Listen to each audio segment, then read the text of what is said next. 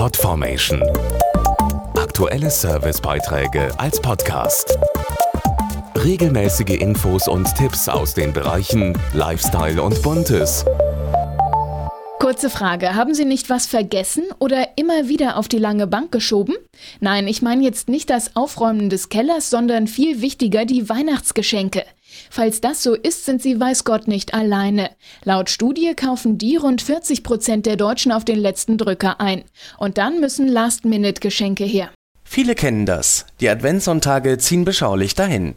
Erster Advent, zweiter, dritter, vierter Advent und dann ist es fast zu spät für die Geschenke. Ich kaufe Geschenke immer kurz vor Weihnachten ein, meistens auf den letzten Drücker.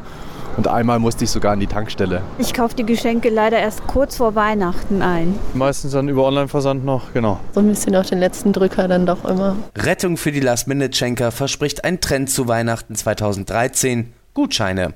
Die haben drei unschlagbare Vorteile. Sie passen immer, müssen nicht umgetauscht werden und vermeiden garantiert lange Gesichter. Am liebsten irgendwie Gutscheine für eine Unternehmung zusammen oder sowas. Wellnessgutscheine, Reisebürogutscheine. Ich habe jetzt ein Fotoshooting für die ganze Familie. Ich verschenke ganz gerne einen Parfümeriegutschein, denn dann kann sich der Beschenkte selbst aussuchen, was ihm gefällt.